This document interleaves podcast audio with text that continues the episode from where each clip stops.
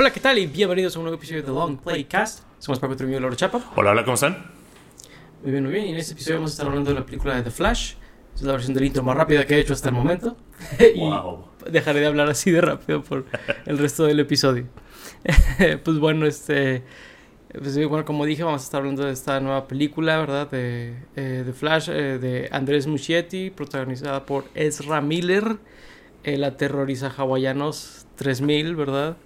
Eh, pues de hecho es algo que, debo decir, creo que es la primera película que genuinamente entró sin no poder pensar en, en como algo así, de que metacontexto, ¿no? Entrando a la película es, es un poco extraño. Sí. ¿Me oyes? Sí, sí, sí. Ah, perdón, Ah, pensé que ibas a seguir hablando. No, no, no. Este. Y pues digo, debo decir. Eh, creo que hay como ciertas cosas que después eh, hablaremos, ¿verdad? De. De sí, qué, qué tan buena es la película y todo eso. Pero sí creo que es algo que vale la pena decir. ¿Qué pedo con Warner? Al menos a mí sí se me hace bastante mal que hayan sacado esta película como. Y que como hasta querido ocultar las cosas que eh, se, se dice, ¿verdad? Se, se alega, se le acusa, ¿verdad? A Ezra. Miller de haber hecho. Este, digo, supongo que de manera oficial sabremos en un futuro qué, qué onda con eso, pero, pero la verdad no me hubiera sentido a gusto no mencionarlo al inicio, de que creo que estaba bastante mal que Warner no esté tomando un, un rol más activo, porque Claro. creo que hasta, hasta podrías argumentar, no la voy a cancelar eh, la película en, en nombre de todas las personas que, que trabajaron en ella, ¿no? Creo que sería hasta una postura correcta y respetable, ¿no? En vez de querer ocultarlo y básicamente negarlo eh, eh, y, y sí, todo eso, ¿no? Sí, básicamente hicieron eso y pues el mismo Ezra Miller lo han como ocultado de toda la publicidad de esta película que no sean trailers. O sea, todas las ruedas de prensa no estado en nada. Creo que solamente estuvo ahí en una alfombra roja, no sé cuál fue. Eh, pero estuvo ahí y unos segundos creo, nada más como que se tomó unas fotos y se fue. Pero sí, digo, quién sabe cuál vaya a ser su, su futuro eh, como en Hollywood o en Warner o en, en DC o lo que sea. Pero pues sí, creo que sí vale la pena como comentarlo. Y pues creo que mucha gente seguramente no la va a ver por lo mismo. Y creo que es bastante respetable no, no ver la película por ese sentido. Eh, Sí, pues creo que, digo, es que sí. es una decisión que tomas eh, al ver esta película, ¿no? De que pues ya sabes Claro. que ahí está Ezra Miller y si ya la estás viendo, pues bueno. Pero sí, definitivamente Es, es muy curioso el caso de, de Ezra Miller. Sí, la verdad es que sí. Y digo, ¿y, y por qué digo yo tan deliberadamente que Warner ha hecho como esta onda de, de no mencionarlo? Eh, pues por ahí eh, he, visto como las notas, por ejemplo, CNN es de Warner eh, Discovery, ¿verdad? Y pues en las notas de cómo ellos cubren todo eso, pues no mencionan jamás por qué Ezra Miller no ha estado en los medios, por qué no ha estado en la publicidad, ¿verdad? Eh, simplemente es como eh, por alguna misteriosa razón, ¿verdad? Obviamente es el único medio que lo maneja de esa manera. Ujú. Pero bueno, este sí digo. Y además, evidentemente mucha gente no ha estado viendo la película. porque al parecer le fue fatal en taquilla. Eh, lo cual eh, no sé qué esperaba Warner o DC. No, no sé qué proyecciones tenían para esta película, pero francamente no me sorprende por múltiples cosas.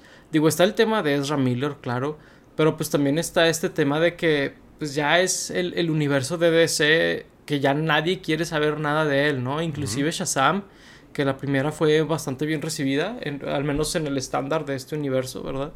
Eh, pues la secuela muy poca gente fue a verla, ¿no? Y, y está igual, si no es que peor, eh, no sé, ahí veremos. Y pues, y trajeron a Michael Keaton, ¿no? O sea, alguien que creo que, que nadie se hubiera esperado que, que regresara al papel eh, de Batman. Trajeron de vuelta a Michael Shannon, ¿no? Zod, que eh, la del hombre de acero, pues ahí eh, hicimos el episodio y tendré mis opiniones de ella, pero pues sigue siendo una de las mejor recibidas de este universo, ¿verdad?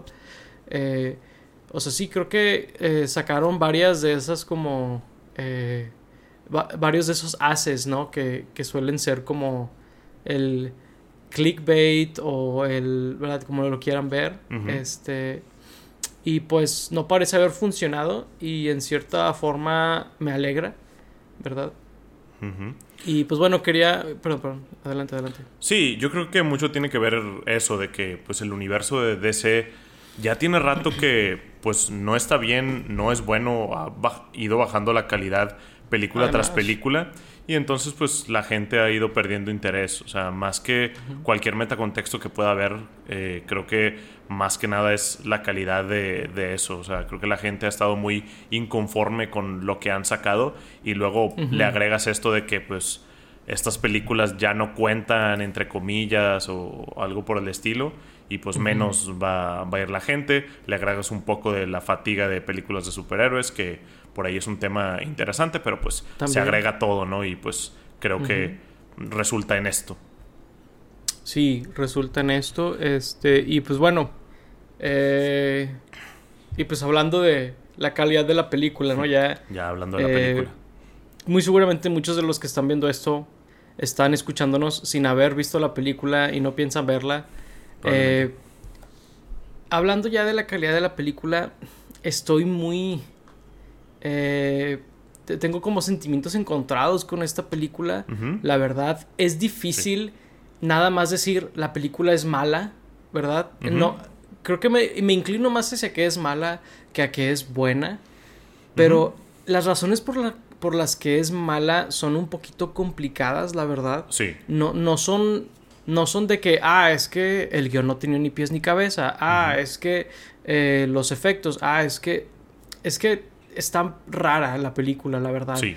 Es, es, una película que la estaba viendo y digo, eso me pareció muy bueno, eso fue pésimo, ¿verdad? Esto es como, ah, eh, es complicado al final del día y eh, por, lo que, por lo que te estoy escuchando, pues estás de acuerdo, ¿no? Que es como que un poquito complicada eh, esta película.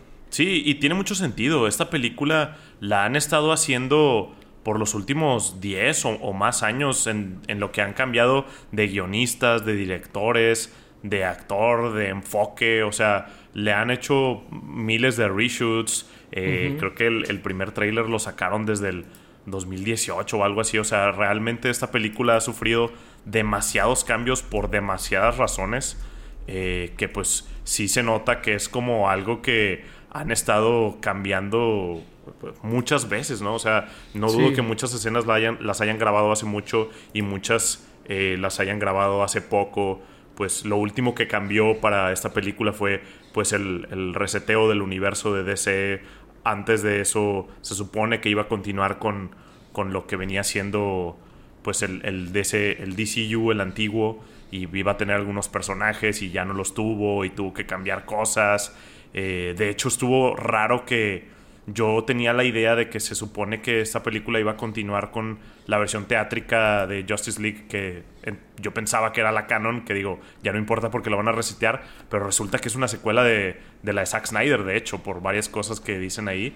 Entonces, en ese sentido está súper revuelta, o sea, tiene muchas cosas que son como como un popurrí, como un collage de cosas y pues sí, resulta lo que tú dices, hay cosas que digo, oye, eso está muy bien y cosas que digo, pues eso está mal, ¿no? Empezando por los efectos, creo que los efectos sí, eh, sí arruinan la película en el sentido de que hay muchas cosas que me parecieron muy padres que no me parecen padres por los efectos, o sea, son momentos que digo de que, ah, eso hubiera estado bien chido si se hubiera visto bien y no se veía así, este desde, desde cómo corre Flash, ¿no? Que es como que debería ser lo básico. Se ve súper feo y, y, sí arruina la película, la verdad. Sí, arruina la película de muchas maneras, los efectos especiales. Eh, sí, hay, momentos que creo... Eh, digo, eh, creo que hablo por muchos de nosotros, los nerds, ¿no? Por ahí que al ser fans de estos personajes como que aguantamos como mucha mediocridad, ¿no? Claro. Pero, pero, eh, pues al final del día, como estos iconos sí significan mucho para nosotros, ¿no? Y, creo que muchos de esos momentos que esta película tiene padres, eh, sí, en efecto, son, son arruinados por, por, estos efectos visuales. La verdad, vieron la de Thor Love and Thunder, vieron la de Ant-Man Quantumania y dijeron, podemos hacerlo peor, ¿verdad? Podemos hacerlo peor que Spider-Man 1 del 2002. Podemos hacerlo peor que Beowulf del 2007. Sí, sí. Eh, sí, no, genuinamente son algunos de los peores efectos visuales que he visto en mi vida. eh, eh, sobre todo en una película de Hollywood de Warner Brothers, ¿no? De que uno de los estudios más grandes del mundo. Sí. O sea, eh, estamos hablando de empresas multimillonarias, ¿no? Y, que recurran a, estos efectos visuales es francamente patético. Lo voy a decir así de categóricamente. Es patético cómo luce esta película el 90% del tiempo. Y fíjate que a veces ni siquiera es de que, ah, es que cuando está corriendo se vio bien chafo el efecto. No, hay escenas donde estás viendo a, Barry Allen de frente, ¿no? El encuadre es su cara. Y ves donde claramente es CG, claramente es digital Barry. Y hay veces que su cuerpo es digital y su cara es real. Hay veces que todo él es digital. Y luego, peor tantito, hay algunas cuantas escenas donde él sí está. Así que, o sea, de que con su traje puesto. Y porque eso es peor, porque ya tienes el punto de referencia de cómo debe lucir él en ese traje, ¿verdad? Entonces, cuando pasas de eso a cinco segundos después verlo digital, dices, wow, ¿qué, pasó aquí? ¿No? Es como, ¿what? Y, y, la película está llena de esos momentos que arruinan unas películas, una película que creo que pudo haber sido bastante más emotiva, bastante más poderosa, ¿no? En, en sus momentos, en, lo que quiere decir también. Sí. Eh, porque creo que el mensaje es complejo, creo que las ideas que tiene son interesantes, creo que algunas de las actuaciones son bastante buenas. ¿Verdad? Por ejemplo, pues Maribel Verdú creo que actúa bastante bien en esta película y la menciono porque es una actriz pues con mucha carrera, ¿no? Que es interesante siempre ver a actores así eh, como meterse al mundo de superhéroes, ¿no? Eh, pero pues en, parte desperdiciada su actuación en esta película por, por esas razones que digo. Claro, y luego viniendo de películas de, de DC o del DCU, con efectos especiales bastante sólidos. Desde eh, pues la Liga de la Justicia de Zack Snyder se ve bastante bien. Eh, digo, digan lo que digan de cuánto más presupuesto le inyectaron o cuántas veces la volvieron a hacer. El producto final se ve bastante bien, pero Black Adam o Shazam 2 se ven bastante bien también. Y pues es como muy raro la diferencia de calidad, porque todas esas películas que mencioné, pues inclusive se ven mucho mejor que las de Marvel de ahorita. Eh, exceptuando la última de Guardianes, y luego esta se ve muchísimo peor, ¿no? O sea, como fue un salto demasiado grande y como dices, arruina muchos momentos muy emotivos, eh, muy poderosos, muy visualmente interesantes, y, eh, que es como de, pues esa película pudo haber sido mucho más sólida con eso, ¿no? Desde el primer momento que digo, es, la primera escena o de las primeras escenas en donde Barry está salvando a un grupo de bebés. Los bebés se ven horribles, o sea, no parecen ni juguetes, parecen como demonios, no sé. No sé si han visto la eh, película del El hijo de la máscara. sí, ándale. ¿Cómo, luce el bebé en esa película? Literalmente lucen así los bebés ahí. Sí. Literal, o sea, se veía horrible hace 20 años esa película. Y se ve peor 20 años después ese efecto. O sea. Sí, como dices, después en, las caras de Barry, en especial porque en esa película, o sea, en los trailers hay dos Barrys. Eh, el segundo se ve como muy, muy CG, muy raro. Y yo creo que la verdad es que a mí sí me gustó, digo, sobrando las cosas que ha hecho Ezra Miller en la vida real, a mí me gustó mucho la actuación de Ezra Miller. O sea, sí le creí que era dos Barrys en esta película. O sea, sí podría ver cómo, era de otro universo. Sí pude ver a un Barry Allen aprendiendo, como madurando en dos personalidades diferentes, que no se me hace algo fácil de hacer, o sea, como de los dos arcos de los dos Barrys se me hicieron buenos y se me hicieron que Ezra Miller lo, lo pudo este, expresar eh, en dos personajes en una misma película que digo, pocos actores lo hacen, eh, que digo, debería estar en la cárcel esa persona, ¿no? Pero pues con lo que tenemos aquí en la película, a mí se me hizo bastante bien. Creo que Michael Keaton se divirtió mucho en, la película. Me gustó mucho Michael Keaton en esta película. Sasha Calle creo que, digo, con lo que le dieron lo hizo bastante sólido. Michael Shannon creo que es muy bueno. Eh, sí. Y pues digo, la mamá de Barry también lo es, el papá de Barry también, que digo, por ahí lo cambiaron de actor y creo que lo hizo bien, o sea, haciendo el, el cambio medio seamless. Entonces, sí, hay, hay momentos que, que la película, pues hasta pudieron haber sido emotivos en donde llorara y por culpa del CGI, eh, pues eso se arruinó. Sí, algo que siento que será eternamente trágico. Digo, al, inicio de la película está Ben Affleck, ¿no? Como el mm. Batman. Que, pues digo, creo que no es un spoiler decir que el antes y el después de lo que haga Barry con lo del en el tiempo, pues es Michael Keaton, ¿no? Pero antes es Ben Affleck. Y me siento muy similar a, la película del de Escuadrón Suicida, que salió mm. la, la, primera, donde, rayos, ¿cómo me hubiera gustado ver una película del Batman de Ben Affleck como en su máximo esplendor? Porque tenemos como estas viñetas de él ¿no? Este, y digo, híjole, ¿cómo me hubiera gustado eh, que lo hubieran aprovechado? Y digo, tenemos como despidiéndonos de él, por así decirlo, como ocho años, una cosa así. Eh, y, nunca, nunca pudo lucirse de la manera que me hubiera gustado, ¿no? Y, y, digo, porque lo veo al inicio de esta película y digo, rayos, qué buen Batman pudo haber sido él, la verdad.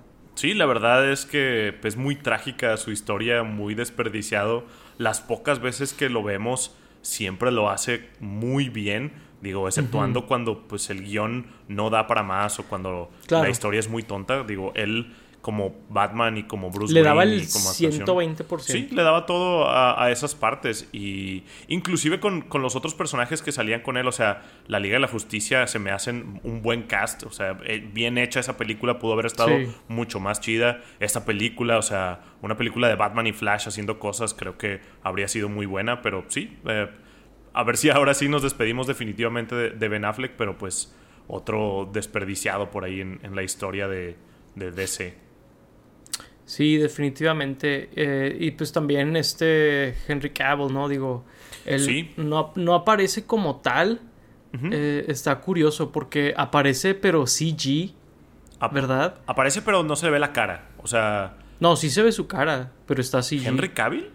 Sí, Henry Cavill. Cuando, cuando, Flash eh, por primera vez este como que va a cruzar ah, por la línea del tiempo. Cuando en la escena de la Liga de la Justicia, donde se revela, sí, cierto. Sí, que es como que, oh, qué chido que es Henry Cavill, pero ¿por qué es de que un monstruo virtual? Un mono de PlayStation 2. Sí, o sea, es de que, what the hell? de que, ¿qué, qué, pasó aquí? Sí, sí, cierto, sí, cierto. Eh, y así hay muchas cosas durante la película, digo, más adelante en la reseña hablaremos de spoilers. Eh, pero sí, digo, Gal Gadot sí sale, sale eh, casi lo mismo que en Shazam, 2, de que un minuto de Con los mismos diálogos y la misma importancia, ¿no? Sí, no, no, dudo que ella lo haya grabado de que el mismo, día, cosas. De que, y también la escena de Rápido y Furiosos X, ¿no? Sí, no, no, lo dudo. El mismo día. no lo dudo. Sí, no, un, un gran payday para ella, pero... pero sí, este... Es, es, es esas cosas como raras, decisiones raras que tomaron con, estos personajes, ¿no?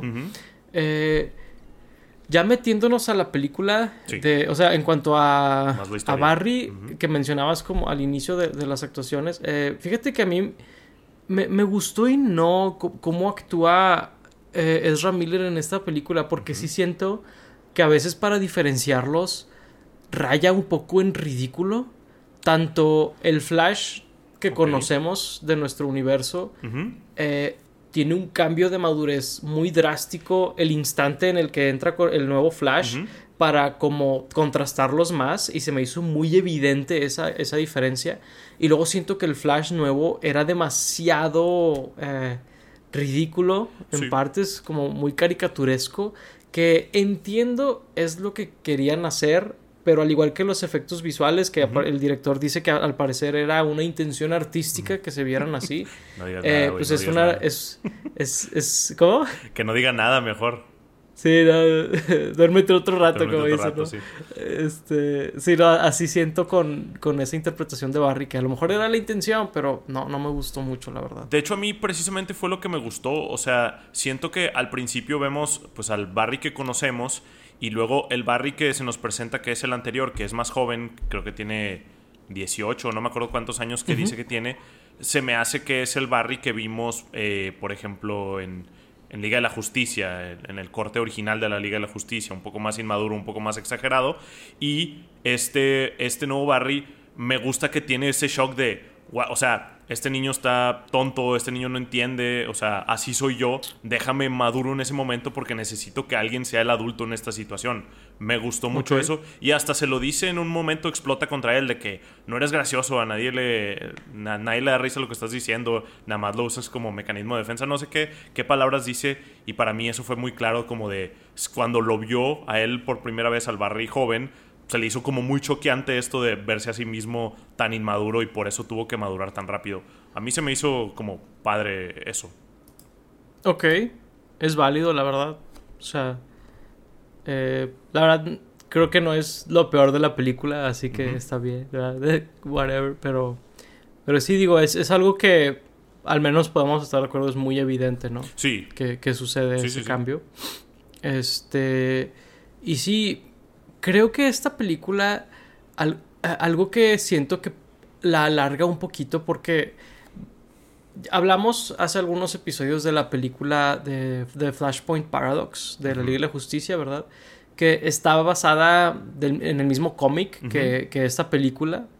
claro que la otra es más fiel, ¿no? Que, que, esta película, pero... Y mucho mejor. Sí, es mucho mejor. La verdad es que en varios sentidos es la versión superior de la historia. Claro. Eh, visualmente es uno de ellos. Eh, ¿Verdad? Pero. No, pero inclusive como en la historia, en el guion y las decisiones que toma, sí es, mejor. Fíjate que eh, algo que mencionamos en el episodio de Flashpoint era de que, híjole, a ver si el hecho de que sea Bruce Wayne en vez de Thomas Wayne no le afecta a la película y en vez de que sea eh, Kal-El que sea Kara Zor-El. A ver si no le afecta a la película. Y yo sí creo que le afectó. Eh, digo, mencionamos eh, eh, hace, hace, un momento a Michael Keaton y Sasha Cagle actúan muy bien. Pero sí creo que la película empeora con ese cambio. O sea, la historia más bien, perdón, la historia cambia, empeora con esos cambios. Sí, teniendo esa referencia, definitivamente sí es un downgrade contra esa historia, porque son puntos muy importantes y muy puntuales. Además de que, aun y cuando, porque por ejemplo, el de, el de Bruce Wayne contra Thomas Wayne sí cambia por completo la historia. O sea, sí es algo súper distinto, ¿no? Porque pues en la película animada vemos como Thomas Wayne es de que esta persona súper ruthless y mata gente y, es súper violento con las personas. al principio ni siquiera le crea a Barry y tiene que probarle mucho que, que sí está diciendo la verdad y todo.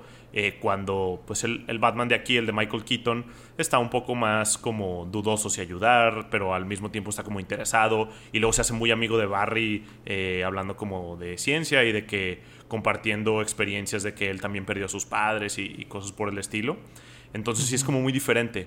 El de Superman contra Supergirl con Sasha Calle pudo haber sido más similar, pero lo hicieron muy diferente porque algo muy importante de la película animada es que Superman nunca está al 100, o sea, está eh, pues como todo flaquillo por nunca haber visto el sol, tiene un momento en donde como que recupera sus poderes, se, recarga, pero aún así no está al 100 y inclusive en, como en actitud, ¿no? Sigue siendo este ser raro que tenían ahí atrapado, que no entiende como cómo relacionarse con otras personas o los constructos de la sociedad, etcétera. Entonces es como este bebé raro, ¿no? Y aquí el, la Supergirl como que ve el sol y ya está como, como si fuera... como si fuera de como si ya estuviera aquí sin que nada hubiera pasado, ¿no? Sí, sí, se, se resuelven los problemas de ella de volada, ¿no? Ese y luego también pues... Eh, pues creo que es un poco lógico que va a estar como resentida de haber estado encerrada tanto tiempo. Y también cambia de parecer de que en un minuto es de que, ah, sí, te voy a ayudar por mi bondad. Y es como, ok, siento que sí, se perdió mucho de el sentido, ¿no? De, de, de la historia, ¿no? Y, pues, digo, no, no, va a ser el mismo shock el, ver a un Clark Kent todo flaco, ¿no? Eh, versus a alguien que nunca habíamos visto en, esta interpretación. Exacto. Eh, o sea, pierde muchísimo el peso este, cuando, cuando le cambias de esa manera la historia. Este, y sí, creo que, digo, volvemos a que ella lo hizo bien en el papel que le dieron, ¿verdad? Pero, pero creo que el, rol que le dieron pues volvemos a que como que no les quieren dar muchos conflictos a, varios personajes, como que o son buenos o malos, ¿no? Este, cuando a lo mejor los cómics suelen ser más complejos, ¿no? Sí, Y digo, creo que no me molestaría ver a ese personaje más eh, explorado. Ah, o no, sea, si siguiera eh, Sasha Calle como Cara Sorel en el DCU, eh, en ese universo de alguna manera, eh, porque vamos a ver más adelante que probablemente algunos sí sigan, eh, no me molestaría. O sea, también o sea, estoy de acuerdo que cambió de bando muy rápido, pero pudo haber sido algo que explicaran bien, porque en, el, en la animada Superman también decide seguir a los héroes muy rápido, pero lo explican muy bien. Es porque ve un acto de heroísmo y alguien menciona la palabra héroe y como que se le queda mucho eso de ser héroe. Entonces por eso ayuda eh, a nuestros héroes, va- valga la redundancia. Y aquí como que no vemos una buena razón por la que Supergirl esté ayudándolos más que... Ah, bueno, sí quiero vencer a Zod. Antes no quería, pero ahora sí. Es como de, mm, ok, qué raro. Eh, Sí, entonces la dinámica de la historia cambia mucho. Algo que agregaron que sí, sí me gusta es la dinámica de los barrios. Digo, ya, ya mencioné un poco de cómo me gustó, eh, cómo tenían la dinámica cada barrio diferente, que eso no está en la, en la película original. Supongo que eso era más como la interacción de, de Thomas y de, de Barry y pues también un poco más de los villanos, porque aquí realmente el villano aparece muy poco o digo, los varios villanos que tenemos ahí entre el fondo y que no aparecen muy poco, entonces creo que esta sección reemplaza eso un poco. Se me hace como padre, o sea, sí, sí me hizo padre esta dinámica de los personajes. Eh, que digo, por ejemplo, ahí con el, con el segundo Barry, ya lo mencionábamos en otros videos que, que hablábamos de esta película, que creíamos que él iba a ser el malo, pero lo manejaron muy mal, ¿no? O sea, creo que, Sí. o sea, la razón y la explicación está bien, o sea, tiene sentido, pero todo ocurrió como en 10 segundos y se resolvió igual en 10 segundos, entonces fue como Sí. de, ¿eh? ¿Por qué, por qué no te tomaste más tiempo haciendo esto? ¿Por qué no plantaste las semillas desde antes? Está, está muy raro porque se me hace un buen personaje. O sea, es, es alguien que, que sí tiene a su mamá, entonces es muy diferente a Barry. Da las cosas por sentado. Es como este eh, niño que acaba de descubrir sus poderes que cree que todo lo va a poder resolver, mientras el otro Barry está viendo que así no son las cosas. Y pues eso lo lleva a ser como el villano, ¿no? Pero no explicaron nada de eso, todo ocurre muy rápido. Claro, spoiler alert. Eh, pero sí, este, la verdad es que se me hizo simultáneamente demasiado obvio, ¿verdad? Sí. Que él iba a ser el malo. Eh, pero es el cómo, ¿no? Y como dices, el cómo sí dejó mucho que desear. Eh, más que nada con la velocidad en la que su- sucede, supongo que es un poco irónico. Eh, y, y lo rápido que se resuelve son cosas que sí, eh, sí, sí fue como, híjole, eso y luego pues mencionábamos al inicio los problemas de los efectos. Sí. Al, al final de la película está esta escena, ¿no? Estas secuencias donde, pues, si son fans de DC, ¿verdad? Y de su historia, pues, es, es una cantidad de referencias que casi casi rivaliza con la de Spider-Verse, ¿no? La de Cross Sí. Spider-Verse, donde ves al Superman de Christopher Lee, ves al, al Batman de... eh, ¿Qué dije? Lee, Christopher Lee. Dije, dije Lee, ah, bueno, Sí. Christopher Reeve, perdón. eh, ves a. Pues de hecho, al, al- Superman de Nicolas Cage, que nunca vimos en el cine, ¿verdad? Este. Peleando con el monstruo que estaba en ese guion. Sí, o sea, Muy chidos. estuvo muy chido en idea, Pero se veía horrible. pero se veía fatal. Se veía como. Como que te estaban presentando un rough cut que en medio año va a salir. Sí, sí, sí, era de que el, el temp. O sea, de que. Sí, es un temp. En medio año sale la película. ¿Qué opinas, no? De cómo se está viendo. Sí. Eh, pero, por ejemplo, lo- la escena de Christopher Reeve se ve fatal. Igual. O sea, o sea en, en vez de ser algo bien bonito, porque Christopher Reeve es, es alguien que, pues, él simboliza a Superman, ¿no? De una manera que, eh, que es muy especial, ¿no? Sí. Pero verlo como en esta versión bastardizada, esta versión como Uncanny Valley, Sí, eh, sí. arruina el momento. O sea, de plano lo arruina. Y, y esa es toda es, todo ese último acto de la película es eso, porque Ujú. también eh, Bar- los tres Barrys que hay ahí, que son Sí. eh, los dos que estuvimos siguiendo la película y luego la versión del Barry que se supone que estuvo ahí eh, décadas, ¿no? Haciendo, Ujú. lo, haciendo lo del Speed Force, intentando resolver ese momento. Sí. Eh, se ven fatal los tres. O sea, porque todos están retocados digitalmente de alguna manera donde puedes ver que uno, la pura cara es de verdad, otro es completamente CG, el otro tiene como cosas así como mezcladas, o sea, es como que, estoy viendo, ¿no? Es, un mugrero de, efectos visuales y, y, la verdad es que algo que pudo haber sido bonito, por lo contrario, me dejó un muy mal sabor de boca. Sí, o sea, esos eran algunos de los momentos que decíamos también uno después, pero ese momento que está en la Speed Force y que están presentándonos con todos los universos, también sale otro Flash por ahí, otro Superman por ahí, eh, la otra Supergirl, la de Christopher Reeve, que no sé cómo se llama la actriz, pero igual todos se ven muy, muy mal y por más de otros momentos que te quiera decir de, ah, hubieran puesto a, no sé, a Christian Bale o lo que sea de otros personajes, lo hubieran arruinado porque se hubiera visto igual de feo y pues realmente sí se vio súper rocheada esa parte, tanto en, la historia donde todo pasa súper rápido, en los efectos, y también en la pelea de antes, ¿no? Donde estaban los Barrys peleando contra el ejército de los kryptonianos y contra Zod eh, y todo esto se estaba viendo muy mal. Entonces fue un build-up como de, de, mal en peor. y, y, sí, arruinó por, por completo ese momento. Y luego después tiene un momento muy bonito de, de Barry eh, con su mamá arreglando eh, lo que él había modificado antes de dejarle una latilla de tomates ahí y tiene una conversación con su mamá muy bonita, pero todo se ve súper feo porque tiene como este efecto raro para que sepamos que siguen la Speed Force o algo por el estilo y sí, completamente arruinado también. Sí, algo, algo interesante, si no me equivoco, eh, la, la versión de Superman de Christopher Reeve eh, sí se supone que la película de Supergirl del 84 sucede en el mismo universo. Sí. Sin embargo, nunca habían salido juntos. Eso es algo que estoy bastante seguro que es el caso. Mm. Así que, pues es otra cosa de que, oye, qué bonito hubiera sido, ¿no? Sí, qué chido. salen juntos por primera vez, ¿no? Ya, pues, post-mortem y todo, ¿no? O sea, pudo haber sido algo muy bonito, pero. Pero, pues, lucían como zombies o no sé, bastante raro. Sí, como wax figures o algo así.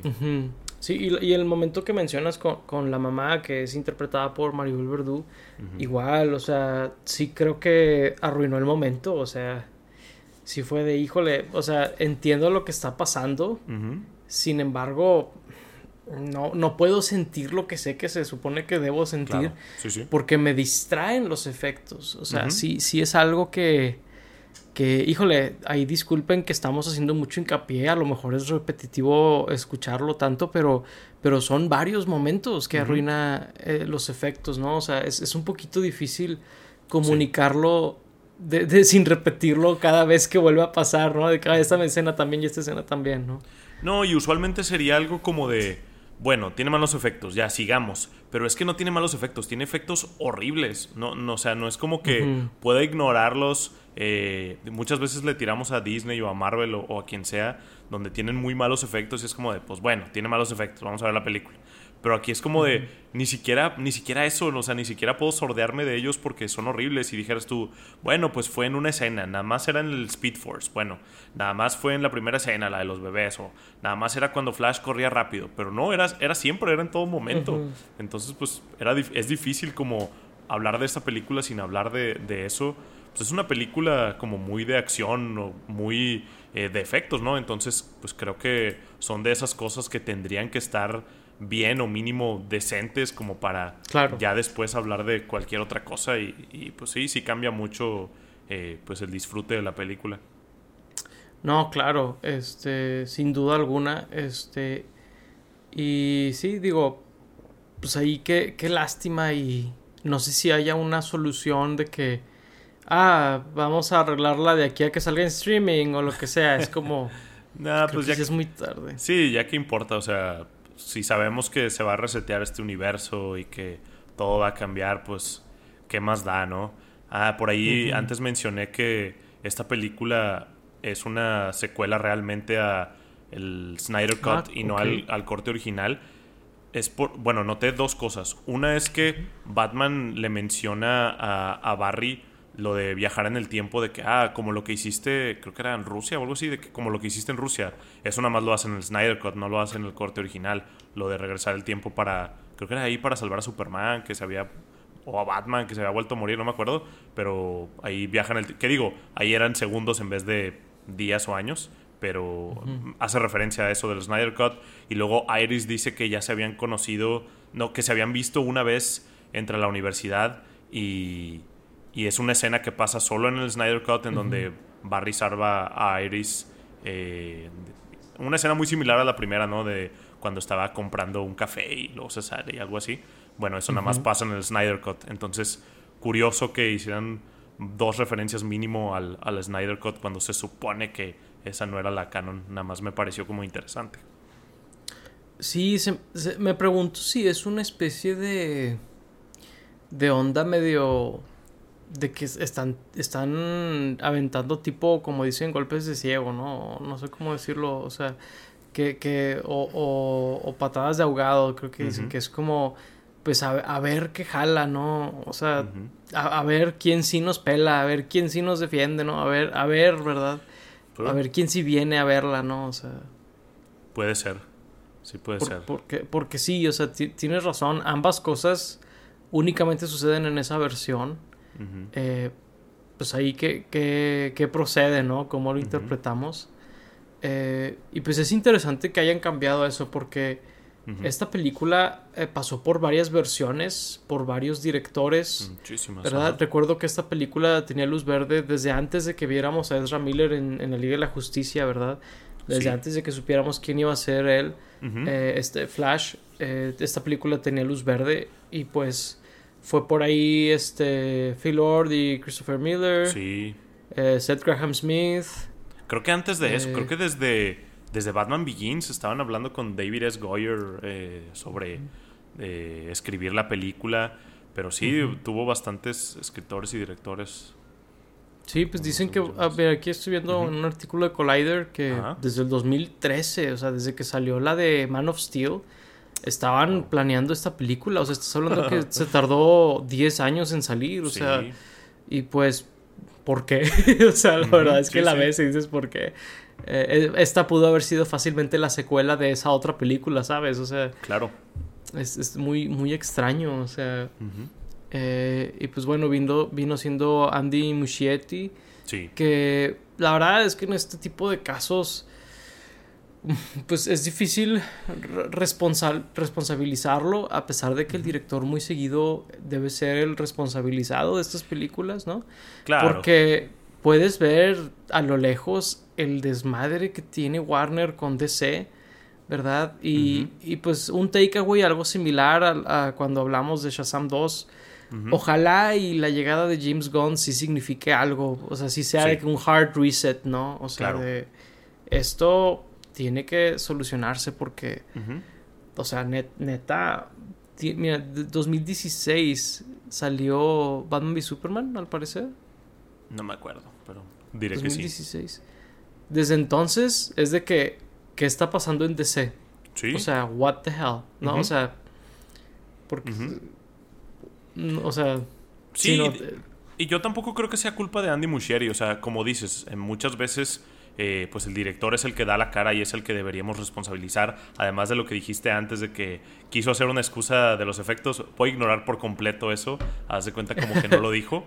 Pero en este tipo de películas, o sea, donde sabemos toda la mano que metió Warner y todos los directores y escritores por los que pasó, productores, entiendo que seguramente Andy Muschietti ni siquiera vio los efectos cuando los estaban haciendo. Entonces, creo que por ahí sí, sí no lo culparé a él. Eh, en esta ocasión.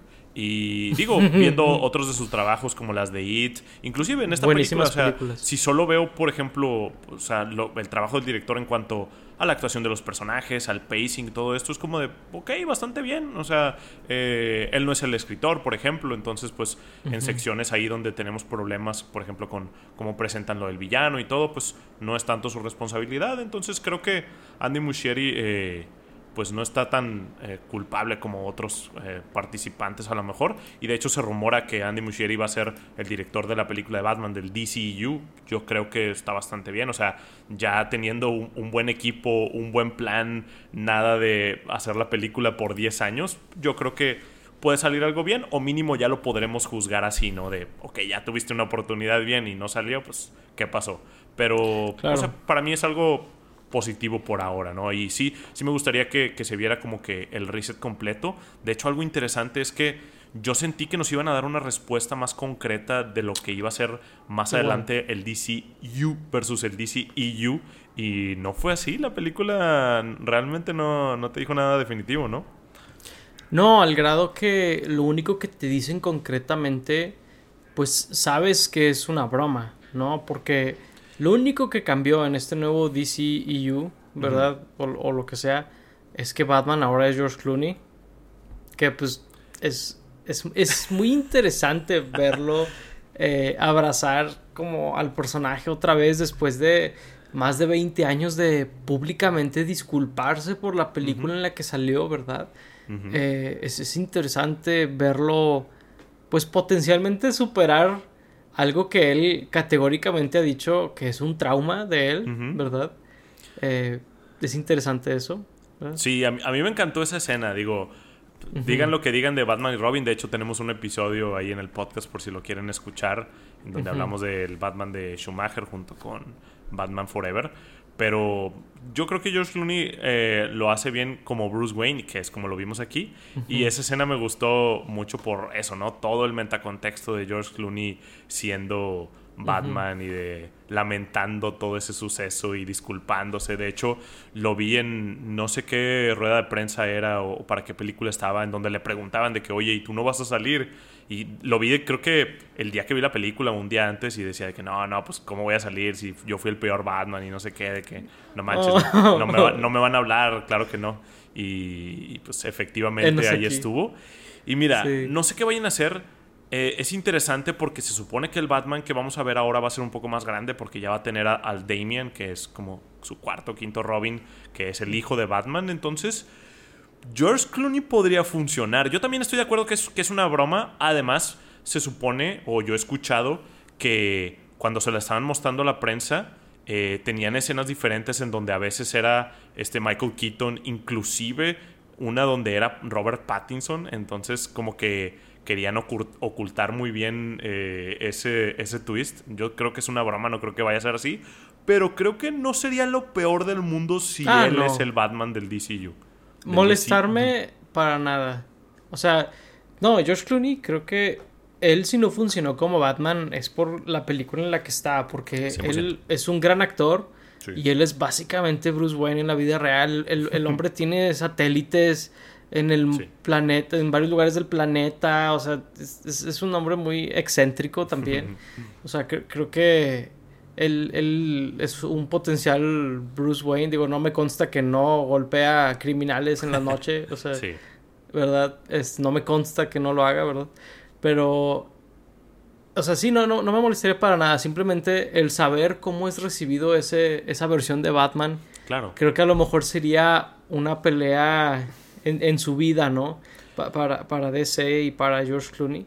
Por eso no, creo que lo hagan, por eso creo que es una broma. De hecho, en mi sala de cine se rieron. Y yo era. Ah, no, no se rían, cállense, es genial. sí, de hecho, ah, de hecho, ay Dios, no, no, no sé si criticar a alguien que aplaudía varias veces, o sea, yo, yo, no sé, hay gente que aplaude cuando las películas se acaban y eso me molesta, pero esta persona, ay, no sé, no sé, no quiero criticarla porque no vaya a ser que a lo mejor tenía algún problema o algo, porque neta, neta, aplaudía de una manera de... Sí viste el trailer, ¿no? De que, o sea, sí, es, ese Michael, es Batman, Michael Keaton, o sea, sí. Sabíamos. Pero, pero ya sabías eso, ¿no? O sea, porque estás aplaudiendo y luego como que se quería parar y es como... No sé, o sea, no sé qué pensar. No sé, genuinamente. este, pero... Eh, sí, digo procuren no hacer eso en, la sala de cine. Este, quiero poder escuchar lo que están diciendo también. Sí, este, importante. Eh, y sí, digo, la verdad me gustó mucho verlo. Y de hecho, la escena que le dieron también me gustó. Porque dice de que de que tú eres Batman y de que estás idiota, de que, o sea, estás diciéndolo de que al aire libre. Sí.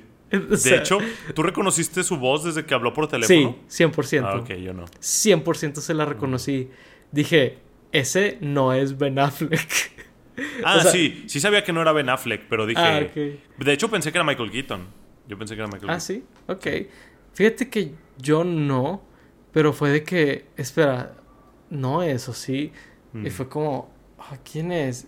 Porque sí dije, no es ninguno de los que vimos ahorita, mm. ¿verdad? Dije, que ni de pedo es George Clooney, ¿no? O sea, es que, a la madre, sí es, ok, interesante. este, porque sí, fue, fue un poco surreal verlo. Sí.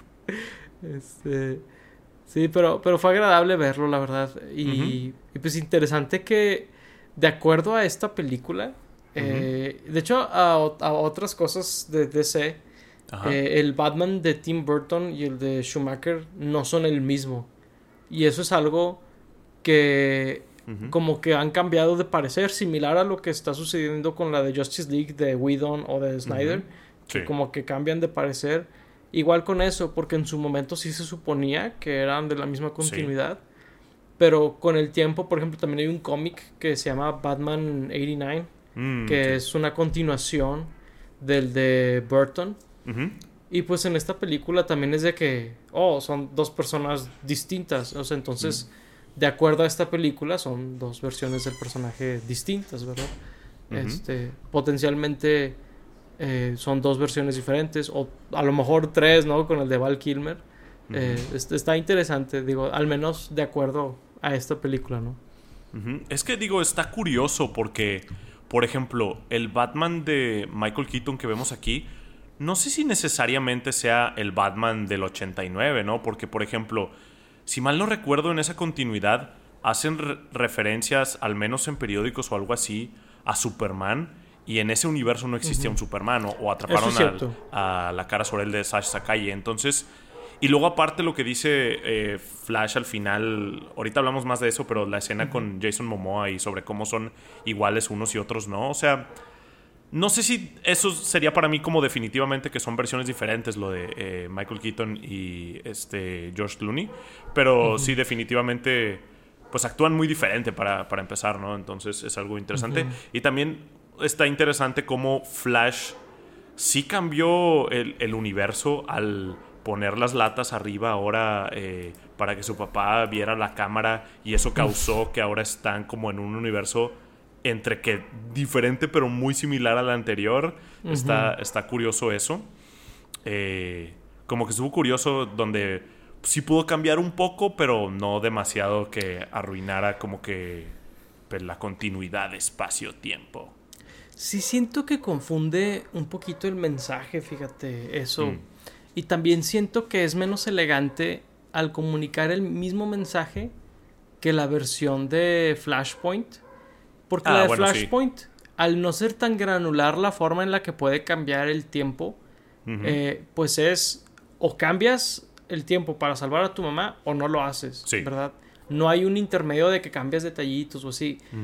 Este al ser tan granular y al demostrarte lo granular que puede ser, es como, híjole, ¿por qué sí, por qué sí no podría salvar a todos? ¿Por qué sí no intentarlo? Porque, ¿sabes? O sea, como que siento que confunde un poquito el mensaje al, al, darle esa oportunidad al personaje. Siento, digo, el mensaje todavía funciona relativamente, pero está un poquito eh, como eh, cambiado, ¿no?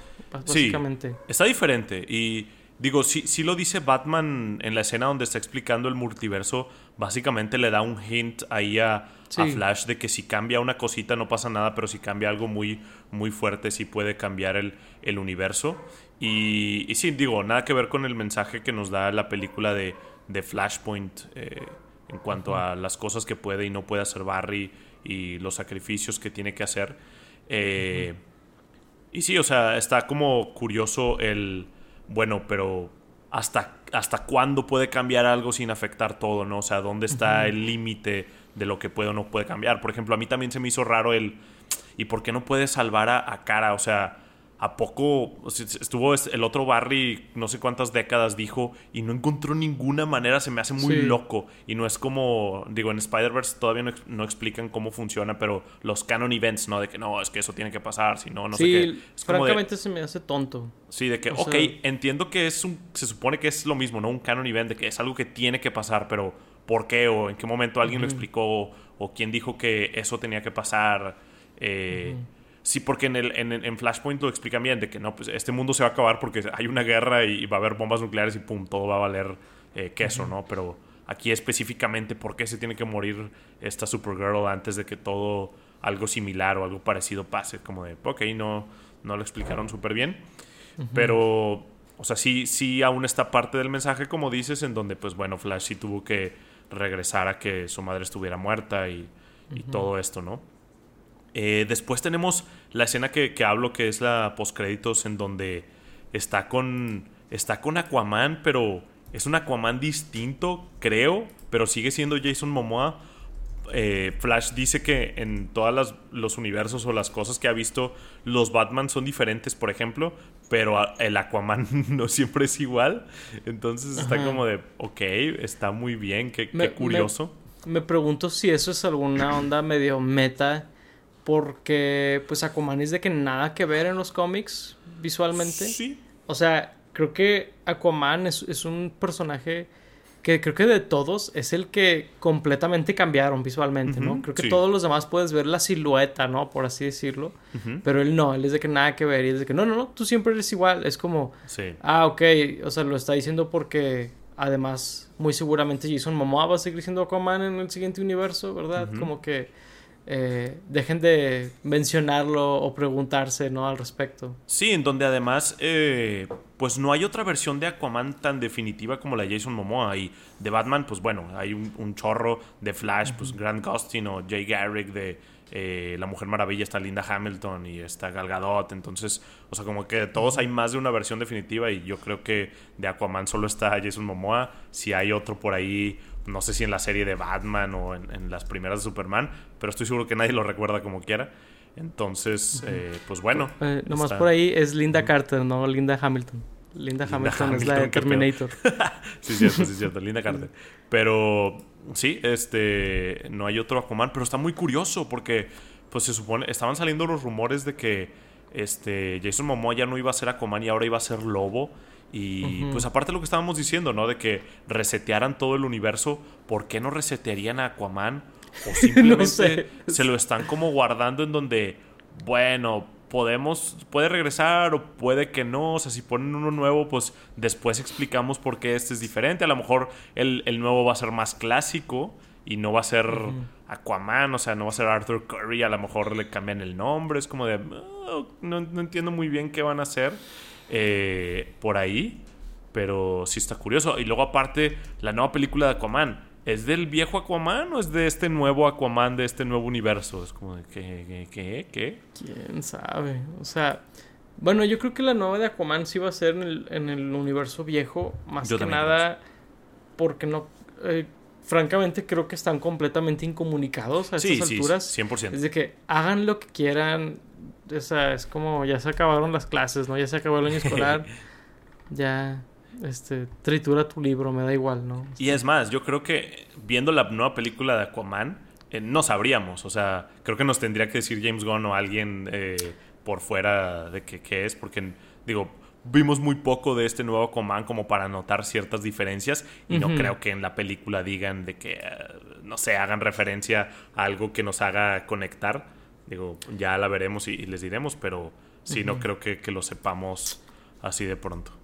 Igual, creo que se va a acabar la película de Aquaman 2 y no vamos a saber qué onda. Este, Tal vez es una escena post créditos que acaban de agregar ahorita, de que la acaban de, poner, en donde Aquaman cambia. que, se va a ver de que, no sé, Jason Momoa va a estar de la nada medio gordito, porque no, o sea, así como en la de Zack Snyder de Justice League, que Ben Affleck estaba de que bien flaco. Sí. Ah, que porque es de que, ah, ok, esto lo grabaron de que mucho después, de que algo así va a pasar en la de Aquaman 2. Digo, se, me ocurrió que estaba gordo, pero whatever. No, sí, pues eh, funciona porque Jason Momoa ha dicho muy públicamente que él odia hacer ejercicio a menos de que le estén pagando, entonces tiene sentido. sí, pues tiene sentido porque en otros papeles sí sale más gordito. Por ahí en Dune, ¿no? Por ejemplo, está... Versus como sale en Aquaman. En Aquaman sin lima. Ajá, pero bueno, este... Pues no sé, que, ¿hay algo más que quisieras abordar en, en esta reseña?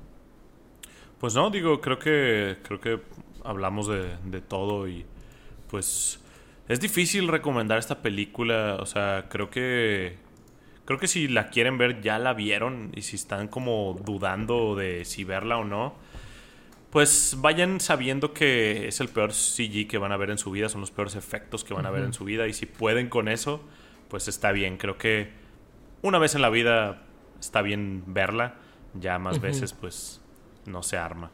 Yo francamente yo no recomendaría verla en el cine. O sea, de plano no. Experiencia Max. experiencia Max. Eh, ahí si se los regalan con Telmex o lo que sea, que creo que lo regalaban, este, qué mejor, ¿no? Pero sí, yo, yo no podría recomendarla porque siento que el 99% de las, de las cosas que me gustaron de la película fueron porque soy fan de estos personajes. Claro. Y de la historia de, de DC, eh, ¿verdad? Multimedia. Si no fuera fan, hay nada. O sea, no hay nada que, que, me diga a mí, esta es la razón por la que vienes a esta película, ¿no? Sí, totalmente. O sea, genuinamente no. Y digo, y, luego además vas a ir a ver algo que eh, no está completo, ¿verdad? No está terminada la película. Eh, así estilo videojuego de EA, ¿no? O algo así. sí. Es como, no, no, mejor espérate a ver algo, algo decente, ¿no? Algo que valga la pena. Por ahí, no, no quiero echarles la sal, pero pues este, se acerca la de Indiana Jones. Híjole. se acerca. La de Elemental, híjole. Elemental. ¿Qué más? Uf. Eh, como que no pinta bien este verano. No, no, no ah, pinta bien, amigos. ¿No han visto la de Spider-Verse? Esa vale la ah, pena. Bueno, veanla otra vez. Veanla, otra vez. miles de veces. Acaba de salir la nueva de Wes Anderson, la de Asteroid City. De hecho, esas me dan muchas ganas de verla. A ver si, se ve padre. A ver si tenemos chance de hablar de ella en el podcast. y Que, que lo vean 10 de ustedes, no pasa nada. Que claro, sí. Eh, aquí estamos, ¿verdad? Eh, a ver, cartelera. Ah, pues todavía está la de Mario. Eh, ah, Guardianes 3. Pues, uh, Guardianes, sí. Eh, Hablando de películas malas, hoy salió el trailer de Craven. Se ve horrible. Se ve fatal. Uy. Pues bueno. Pero bueno, no me agüito. No se me agüite. Ah, pues mira, si tienen Max, vean la de Flashpoint en vez de ver esta película. Ah, claro, sí, sí, sí. Vean Flashpoint. Vean Justice League Doom, que es cuando Batman eh, estaba, está basado en, eh, Babel, el cómic de, Justice League, que es cuando Batman tiene, se, descubre que tiene un plan para básicamente ganarle a cualquier miembro de la Liga de la Justicia, ¿verdad? Este, eh, vean cualquiera de esas cosas menos, menos esto. Vean Batman Mask of the Phantasm, no sé. animada, Beyond, Liga de la Justicia, Young Justice. Los jóvenes titanes. hay muchísimas cosas de DC que pueden ver menos esto. Sí, sí, sí, sí. en, lugar de esto. En, lugar de esto, sí es. Sí, pues. Pero bueno, eh, con esa. Eh, pues menos que recomendación, o menos que no recomendación, ¿no? Es de que aléjense. Este, pues eh, cerramos este, este episodio del podcast. Ahí en el dado caso que hayan visto esta película, pues bienaventurados, ¿no? Este, platíquenos su experiencia en los comentarios. Y pues bueno, sin más por el momento, fuimos Paco Triviño y Lauro Chapa. Gracias por escucharlos. Hasta la próxima. bye. bye. bye.